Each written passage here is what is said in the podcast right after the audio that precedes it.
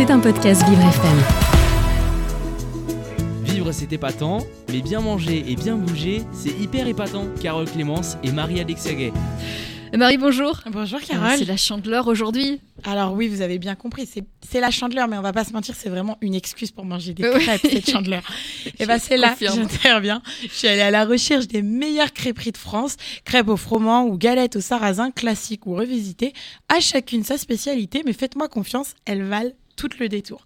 Alors déjà, si vous êtes de Paris, direction le 8e arrondissement pour passer un bon moment au chalet.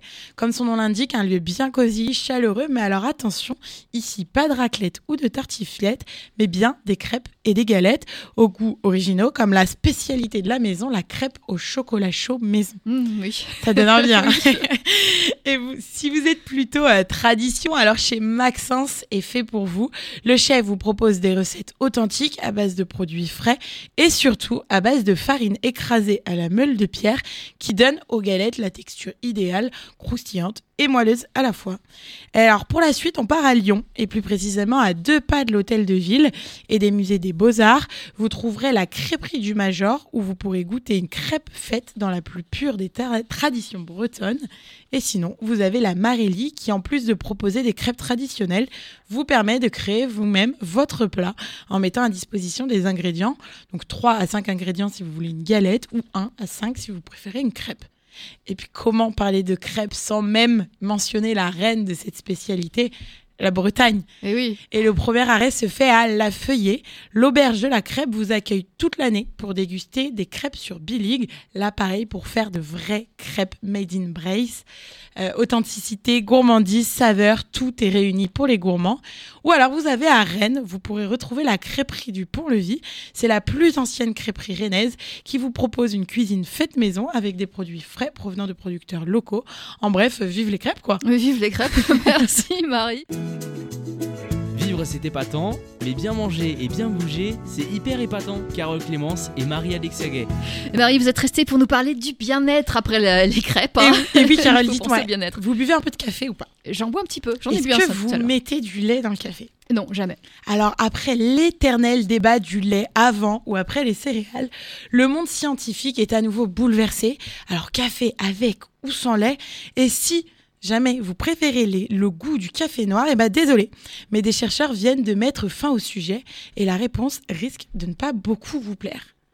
Très bien. Et il existe réellement une étude. Alors oui, Carole, en gros, le café regorge, regorge excusez-moi, d'antioxydants qu'on appelle polyphénol. Et après de nombreuses études qui vantent clairement leur mérite, on le sait, mais leurs vertus inflammatoires ne sont plus à démontrer. Mais voilà, jusqu'ici, très peu de scientifiques avaient observé une réaction entre les polyphénols et les acides aminés, molécules pourtant très souvent associées au cours d'un repas. Et pour étudier la question, des chercheurs de l'université de Copenhague ont recréé une inflammation artificielle. Cette dernière a ensuite été appliquée à des échantillons de cellules immunitaires.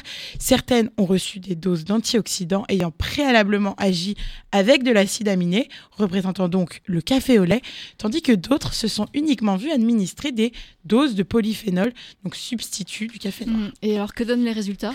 Eh bien Carole, l'étude révèle que l'échantillon de cellules immunitaires ayant reçu une dose d'acide aminé, donc le café au lait, était clairement plus enclin que le deuxième groupe à combattre cette inflammation. Les chercheurs ajoutent même que lorsque des protéines réagissent avec des antioxydants, les propriétés anti-inflammatoires sont doublées. Le café au lait est donc le combo parfait pour tirer ce bénéfice. Et d'ailleurs, bonne nouvelle, les scientifiques estiment que cette observation ne serait pas valable que pour le café, mais bien pour toute association polyphénol, que vous retrouverez par exemple dans les fruits, le légume, le thé, le vin rouge ou encore la bière tout en, en associant ça avec des aliments riches en acides aminés. Alors après, attention, cette étude comporte comme toutes des limites. L'observation n'est qu'au stade de laboratoire, donc avec une portée minime. Les chercheurs danois qui en sont à l'origine doivent encore examiner prochainement les effets sur les animaux et enfin sur les humains pour confirmer leur hypothèse. Donc, euh, a priori, le café au lait serait bon pour la santé. C'est pas sûr, mais... Alors, ça pourrait, oui. Alors, mais toujours avec modération, parce que la consommation de café au lait n'est pas sans conséquence sur le système digestif. En général, le café renferme des tanins et dans un café au lait, ces derniers favorisent la coagulation de la protéine du lait appelée la caséine. Du coup, quand le lait va arriver dans notre estomac, il va se transformer en petites particules, un peu comme des petits caillots, ce qui peut du coup compliquer la digestion ou encore même la ralentir. Alors chez les personnes sensibles, cette coagulation peut engendrer des sensations de ballonnement ou même encore de douleur. Elle provoque aussi un inconfort digestif. Alors ces effets ne se ressentiront essentiellement chez les personnes sensibles ou intolérantes au lactose.